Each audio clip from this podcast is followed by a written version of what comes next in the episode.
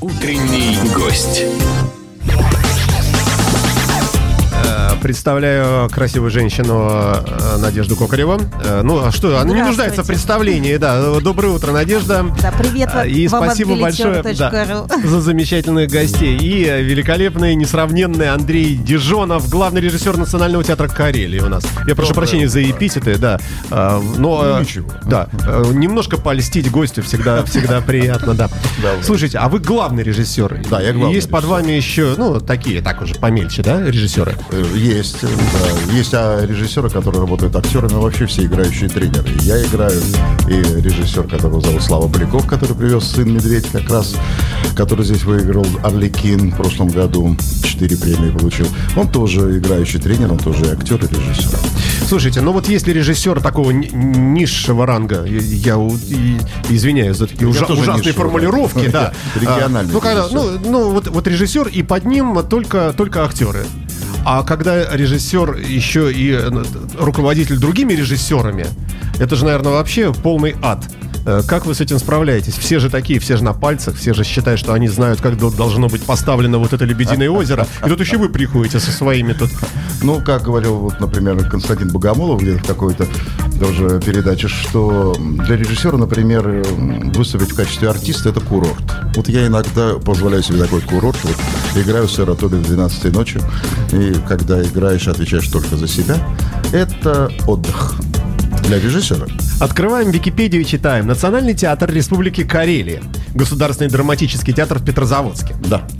А, как вам, а, а, как вам живется, в общем, ну, Тяжело. без обид, в провинциальном Вы все-таки знаете, городе? Провинциальный город сразу. Это понятно, такая регион. теплая, хорошая провинция. Да, А, но она мы- теплая. Мы не с минусом это говорим, И очень конечно. бедная провинция, потому что мы, конечно, живем в проголодь. Надя, ты не говорила, что мы будем говорить о финансировании. Ха. Один- ни- Вы ни- всегда вы к этому спросили. сводите. Нет, Мы ну, вам об искусстве, а вы все о деньгах. Нет, Мы действительно, мы живем сложно, сложно. А можно считать вообще большим плюсом, если вы, вот еще раз прочту, государственный, драматический, Петрозаводский, и конкурентов у вас там так особо, наверное, немного, может, вообще нет? Почему есть творческие мастерские, э, театр драматический, есть театр оперы и балета, есть театр Эд Либерум, ну и кукольный театр. Слушайте, а Петрозаводск сколько народу вообще? 300 тысяч. И, и на, в общем, на- не на очень большое население. Смотрите, как у вас там все Фактически это... 5 театров, да. Ничего себе. Но, тем не менее, все-таки доминировать в Петрозаводске это одно дело, а приехать сюда, вот каково вам, э, как вам игроки здешние, которые теснят друг дружку здесь борются, все-таки культурная столица, миллион театров, вот Надя говорит, их больше 150. Театров? Нет, А, около площадка. 90. Ну, 90. Ну, все равно, Ну, ну. еще какие-нибудь андеграунд. Плюс еще концертные залы. Не, ну, конечно, здесь все толкаются локтями, поэтому я 8 лет назад отсюда уехал в Петрозаводск, потому что я-то, в общем-то, родился и учился здесь.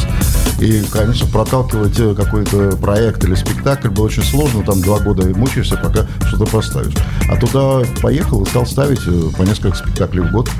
И получил эту возможность, которую хотел. Поэтому я туда Слушайте, и а, а если отбросить э, вот там, ну, неравенство денежное, может быть, прочие нюансы, вот по уровню таланта, так можно сказать, да? По уровню вот ваших а, актеров, например, вы вполне конкурентоспособны? Да, безусловно, потому что как бы их обучают те же люди, которые обучают здесь на Маховой, которые заканчивали. И я заканчивал на Маховой, и мой педагог там Саша Овчинников заканчивал, тоже у Фельштинского, я у Кацмана заканчивал. Педагоги заканчивали на Маховой. То есть, в принципе, у нас обучение по той же программе, что и на Маховой, было в консерватории, пока она существовала, там кафедра актерского мастерства, сейчас ее закрыли, теперь там никого не будут выпускать. Но, в принципе, я думаю, что актеры там достаточно хорошо обучены. Это показало вчера вот э, открытие гастролей 12 ночь. Был переаншлаг у нас, и все, в общем-то, э, очень тепло публика принимала. Очень. И, в принципе, мы понимаем, что ну, как, мы работаем честно. И, значит, это будет на уровне. А может быть, можно порассуждать и прийти к т- тезису, э, что провинциальный театр для того, чтобы конкурировать вот здесь, должен быть еще сильнее, чем местные, которые сидят здесь расслабленные такие уже. Может быть, И если может вы э, быть. правду говорите, что переаншлаг был, то это, Правда. слушайте, делает вам честь. Мы Многие 20 молодцы. минут не могли начать спектакль, просто пока не рассадили публику. Ну, для меня был примером еще в юности театр Йозефа Мельтинеса в Поневежесе, который был совсем провинциальный, можно сказать, там вообще 70 тысяч э, жителей было, но в него ездили все э, зрители не только со всей страны, но и со всего мира. Поэтому провинция, я говорю, что провинция, она не территориальная, она вот здесь в голове, вот Конечно, здесь вот конечно. в душе. Если вы не будете об этом думать, то вы не будете провинцией. Ой, а, ну а вы видели, как у Нади заблестели глаза при слове переаншлаг, потому что ее компания, естественно, продав билеты, а, ли- лишний раз Ну, приложили к этому получила руку, прибыль. да. Ну, честно говоря, и я приложил к этому руку. Я же из Петербурга, у меня здесь много друзей. Конечно, я им всем настучал, что можно прийти и посмотреть, и, и мне не будет за- стыдно за то, что вы увидите. Слушайте, а вы гастролируете здесь еще сколько-то времени, да? Ну, мы три дня здесь. Всего, Мы да? Вчера, сегодня мы показываем на Зоре здесь тихий спектакль Василий. Он тоже, кстати, гран-при получил э, на фестивале «Голоса истории» в Вологде. Мы там конкурировали с московскими, питерскими театрами, вологодскими, нижненовгородскими театрами из Элисты, из Вологды, естественно. И, в общем-то, тоже не уронили планку. И еще будет один день у вас? Или Еще один будет день, Или третий день так, на пьянку? Ну просто вот нет, отметить нет, это нет, все. у нас некогда, некогда пьянствовать будет, потому что мы на следующий день уже начинаем репетировать. В, поне- в воскресенье у нас через неделю премьера 1 октября там. Как же вы перед премьерой уезжаете на гастроли? Ну, так? так? уж, дали денежки, опять-таки, возвращаемся к денежкам, дали, дали грант на, на гастроли и поезжайте, иначе ну, в следующий раз не дадим. Вот, поэтому третий спектакль будет э, «Сын Медведь», это спектакль, так сказать, для семейного просмотра, это карельские сказки, и вот как раз поставил режиссер Слава Поляков, который работает актером и режиссером, и в основном, конечно, делает детские спектакли, но это прекрасно получается, он очень добрый человек. Ну, Кстати, этот спектакль э, был фаворитом премии, э, национальной премии детской э. «Арлекин», которая проходила в этом году весной Да, и э, в получил нашем все городе. четыре главные да, просто лучший спектакль, все. лучший режиссер, и премия критиков и так далее. Ой, слушайте, а вот э, ваш зритель, э, вообще вот, вот он откуда берется? Понятно, что есть какие-то такие штатные зрители, привыкшие Ну, есть, э, там, к конечно, одному штатные. конкретному театру Но, свои, э, по ходят сравнению- только туда. И вдруг приезжий какой-то вообще. Ну, дело в том, что, во-первых, зритель у нас, конечно, избалованный. С одной стороны, он очень интеллигентный, потому что, ну, представьте себе, 300 тысяч населения, а там есть университеты, консерватория, филармония. Ну, это все равно, что в Петербурге было 20 консерваторий, 20 филармоний э, и так далее. Плюс, э, поскольку территориально Петрозаводск находится рядом с Ленинградом и Москвой, то есть Санкт-Петербургом и Москвой, простите, вот, то туда очень часто приезжают. Вот за два года у нас побывали, ну, я не знаю, все ведущие театры, наверное, России. Малый театр Маяковского, Пушкинский, Вахтангова, Рамп сейчас приедет, отсюда приезжала БДТ, МДТ, театр Гриша Козлова, Лева Оренбурга, театр на Литейном. То есть зритель у нас такой искушенный. Ну и слава богу. Я предлагаю микроскопический перерыв э, с группой Битлз. Э, Вот прекрасно. а, да, и недолго совсем, э, немножко передохнем. What would you think if I sang out a tune? Would you stand up and walk out on me? Lend me your ears and I'll sing you a song, and I'll try not to sing out of key.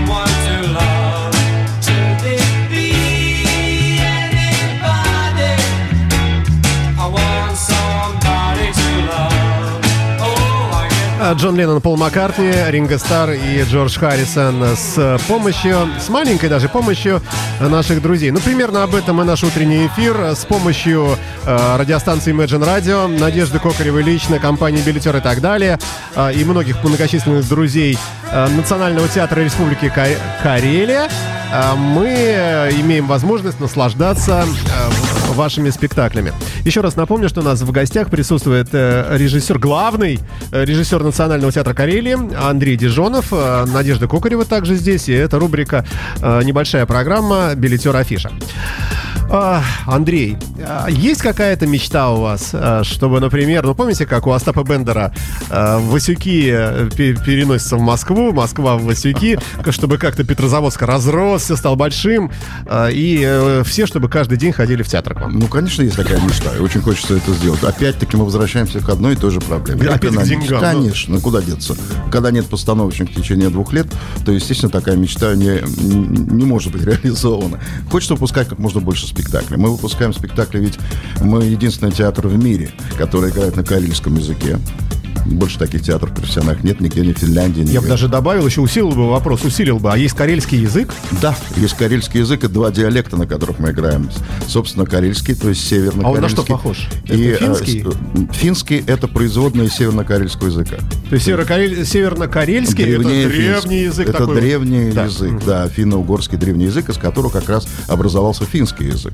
Есть еще, конечно, э, э, южно-карельский, это в районе Аланца. Ну, вот. Есть ливиковские диалекты, есть людиковские диалекты, есть еще у нас вепсы небольшая компания живет в Шелтозере, 3000 вепсов, и такие у нас есть, даже актеры у нас на, на вепском иногда играют. Вот. Поэтому у нас еще э, актеры знают финский язык, карельский язык и русский язык. И мы играем спектакли на финском, карельском и русском языке. То есть э, в трудные месяцы вообще без зарплаты они с, ли- с легкостью могут уехать в Финляндию на сбор клубники за мелкие небольшие евро Это бывает. если что, да, да? Вот это с клубникой периодически повторяется у них эта программа. Да, поэтому мы, конечно, имеем какие-то связи с Финляндией, особенно с, с финской Карелией. Если вы знаете, там есть центральная и северная Карелия. Финляндия это центр. Финляндия это Карелия Мы тоже. серые здесь сидим. А тут на здесь у нас восточная да, да. Карелия, и поэтому там есть, так, так сказать, люди, которые а, нас всегда ждут как своих э, почти родственников, там, потому что большие связи с городами, там, Нурмес, э, Йовенсу, Варковус, там, знаете, такое Липериада, если за спичками, это вот как Что, раз там. что, что это за слова были, Надя? Что это? Это города. Это, а, Это города, это финские Города которые соседствуют с... на- Мы знаем э, город финский Брусничная. Брусничная, Изучайте на географию в нашей программе. магазин с, рыбой Но и все. вы правильно э, сказали, что с, с карельским языком, конечно, есть проблемы, потому что только 7% населения э, Карелии знает этот язык и понимает, э, когда на нем говорят. Поэтому, конечно, для них делать спектакли нам нужно чаще. Это тоже проблема. А как вы вообще выбираете э, спектакль, который ставите? Вот с- э, с- сама, ну, пьесу, например. Исходя из того же, и, ну, из денег, наверное, да? Да. Э, в первую очередь, да, из Ну, возможностей. Как вы понимаете, для того, чтобы играть на карельском и финском языке, мы до- должны ставить спектакль на русском языке, поскольку 90% и больше населения на нем говорит. А как выглядит? Вот вы сидите э, весь в слезах, рядом главный бухгалтер вообще там Ну, главный бухгалтер рядом шее. со мной не сидит. И думаете, так, ну вот у нас есть миллион рублей на ближайшие 90 лет. Что будем ставить? Моноспектакль. Один актер. Быть или не быть? Ну, нап- ну, например, может, это недорого. Например, Ну, конечно, мы в основном э, ориентируемся, конечно, на классику. Вот, э, в частности, вот, если брать такие коммерческие проекты, как, ну, ну, конечно, вот «12 ночь Шекспира», «Венецианские близнецы», вот. Есть какие-то еще э, проекты. Как ни странно, вот спектакль «А зори здесь тихие», который драматический, трагический, у нас самый большой успех имеет по продажам. Вот сейчас здесь мы будем играть юбилейный сотый спектакль сегодня Ого. вечером, да? Поэтому мы играем его, возим его. Он как-то очень хорошо воспринимается людьми. Э, И поэтому вдруг стал коммерческим спектаклем, хотя изначально мы его так не делали. Вообще это был студенческий спектакль, дипломная работа студентов, которые его делали. И вот он так вот пошел хорошо и неожиданно. И, э, безусловно, мы ориентируемся на русском языке больше на классику, зарубежную или э, отечественную. Три сестры ставили два года назад, когда были деньги. Ну, а потом мы, мы стараемся, конечно, ставить э, спектакли карельских авторов. У нас идет спектакль Леневского, там э, «Листы каменной книги», если знаете, это история о том, как возникли петроглифы. Вот, ну, такая теория. Ну, эту книжку знают все в Карелии, она в школьной программе, ее все читали. Вот. Есть у нас пьеса Григория Фукса, который там жил, он сейчас уехал, правда? Э, Вот, но пьеса называется «Карамболь после полуночи» о такой мистической встрече Сталина с Булгаковым. Вот, есть э, спектакли, которые мы делаем по драматургии Сеппо Кантера. У нас есть такой корейский писатель, работающий в нашем театре, даже являющийся им а, художественным руководителем на полставки.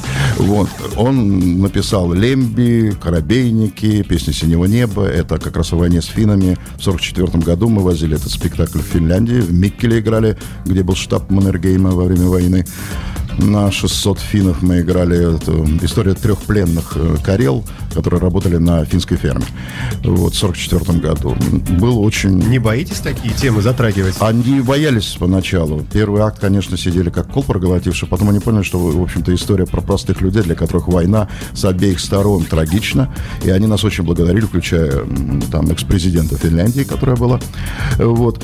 И они говорят, что, вы знаете, мы очень вам благодарны, потому что вы нам показали войну с вашей стороны, потому что мы ее знаем только с нашей. Вот. И мы считаем, что вы там плохие, нехорошие, оккупанты и так далее. А потом оказывается, что, в общем, для простых людей, простых солдат, простых там фермеров, война с обеих сторон трагедия, и они как бы невиновны в ней. Андрей Дежонов, главный режиссер Национального театра Карелии в утреннем эфире прямо сейчас на наших интернет-волнах. Утренний гость. А скажите мне, добрый человек, а как устроены мозги главного режиссера все-таки? Ведь режиссер это человек, который наперед примерно представляет себе и в 3D графике или там в 5D видит вот то, что, то, что он хочет видеть, ну некий образ, да, готового продукта, спектакля. Это для того, чтобы вот это в себе уметь сгенерировать, а, каким должен быть мозг? А, Вот, вот какими чертами надо обладать? Я не знаю, это приходит, наверное, со временем э, постепенно, потому что я все равно первое время работал актером, потом преподавал актерское мастерство здесь на Маховой, и потом уже там, пока со студентами работал, понял, что я могу делать и спектакли, и мозг у меня может работать в другую сторону, не как актера. Это, конечно, вы, кстати, правильно э, поняли принцип, потому что иногда спектакль ставишь, потому что он у тебя возник где-то в картинке, в фи- в финале. То есть ты понимаешь, что он уже где-то есть в пространстве, его осталось только отрепетировать. Воплотить, да, Да, реализовать. вот когда такое возникает, ты понимаешь, что ты идешь в правильном направлении. Иногда просто приходит, не видишь картинки, идешь, вот, так сказать, так слепой щенок, куда-то ищешь. Это труднее. Но когда видишь картинку, легче. А как вы оцениваете вообще театральное искусство в целом в мировом масштабе в сравнении с кинематографом? И в частности вот с сериальными сагами, которые вот сейчас прямо настолько в тренде. Ну, мы, конечно, жертвы вот этих всех сериальных саг, потому что большинство зрителей, конечно, воспитаны телевизором, и они э, немножко хотят что-то попроще, и чтобы они все понимали, и с ними сложно разговаривать на языках, так сказать, там, символов и, и так далее, ко- которых много очень в театре. И театр, конечно, совершенно другой принцип, чем кино, потому что это э, еще энергетическое общение между людьми, который, ради которого они, в принципе, в театре приходят. Они не приходят там за информацией, за, за э, там, утром в газете, вечером в куплете. Там все они увидят по телевизору, Я по даже больше бы интернету. сказал бы, что даже некоторые из них знают, чем закончится этот сюжет. Безусловно, знают, им сюжет, может быть, Тогда вообще непонятна мотивация. Ты идешь из любопытства, ты не понимаешь, все-таки Гамлет выживет или нет. Ну, в например. идеале они идут за катарсисом, как называется, за том, чтобы у них что-то перевернулось в душе. Э, И они ждут немножко такого шаманства от актера, чтобы он сам что-то раскрыл им, то, что они сами не могут раскрыть, они закрыты и боятся. И они очень рады, и чем, и чем более личная история открывается актерам, чем он честнее как бы раздевается, вот, чем, тем он ближе становится э, зрителю, тем больше он откликается. И происходит вот этот вот энергообмен между сначала от актера, который отдает, а потом от зрителя, который это воспринял и отдает обратно. А потом уже между всеми зрителями происходит вот этот энергообмен. В принципе, ради этого, наверное, театр нет, существует. Нет ли у вас страха, э, что совсем скоро э, будет изобретено что-то, что позволит обмениваться, э, ну, не обязательно между актером и зрителем, а типа Wi-Fi. Придумаю такую штуку. Купил себе там за 20 евро э, абонемент, э, и каждый вечер нажимаешь кнопочку на айфоне, начинает тебя облучать этот катарсис, как вы выражаетесь, и ты, и все, и не, не- не- не надо никуда ходить. Какой там театр национальной Карелии? А вам заряжали бутылку через телевизор? Да, И что получалось? для кого-то, по-моему, да. Ну, это кто себя убедил. Я думаю, что это невозможно. А, ясно. Не хотите поработать в кино? Э, Нет желания? Вообще, э, может быть, приглашения какие-то поступают? Как кто? Ну, не знаю. Вы знаете, Ведь я- это близкие же вещи. Ну, я близко, я там снимаюсь иногда, вот тоже там. Я уже снял там, как вы говорите, сериалы и прочее где-то в 50 уже, наверное, за свою жизнь.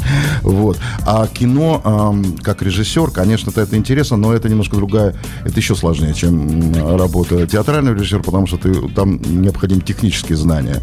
Операторское искусство. а разве не что-то. проще в чем-то? Там снял, не понравилось, переснял, не понравилось, переснял, потом склеил, вырезал вообще Нет, нафиг. не проще. У Это- вас-то сложнее, у вас надо на одном дыхании это все сыграть, потому что не может актер сказать, так, секундочку, зрители, подождите, сейчас я снова выйду, что-то мне не пошло вот сейчас эта сцена. Ну, Ну, я могу сыграть это в следующий раз, типа, да, в театре, да. да. Ну, конечно, кино, как говорила Раневская, это плюнуть в вечность. Вот. Поэтому э, там ничего не исправишь. В театре можно сыграть по-другому в следующий раз. Это, безусловно, в этом его плюс. И, в принципе, он живой, он никогда не повторяется. Это единственная форма искусства, которая существует 2-3 часа в день. Она не повторяется, потому что вот спектакль, искусство театра начинается вот в 7 часов, когда, э, или там в 7.15, когда начинается спектакль, и заканчивается она э, с поклонами и аплодисментами. Все. Больше она не существует никогда, потому что она закончилась, и завтра будет совершенно другой спектакль, совершенно другое художественное произведение, потому что театр неповторим. Ну вот это еще одна мистика, э, совершенно непонятная. Играет ре- репертуарный спектакль из года в год, одно и то же, одни и те же актеры, и постоянно полные залы. Вот я, я не могу понять, чем вы их там кормите, я не знаю. Как, как, как, С собой. как- как так получается? Э, Не, не совсем понятно. Слушайте, ну, к большому сожалению, нам заканчивать нужно потихонечку.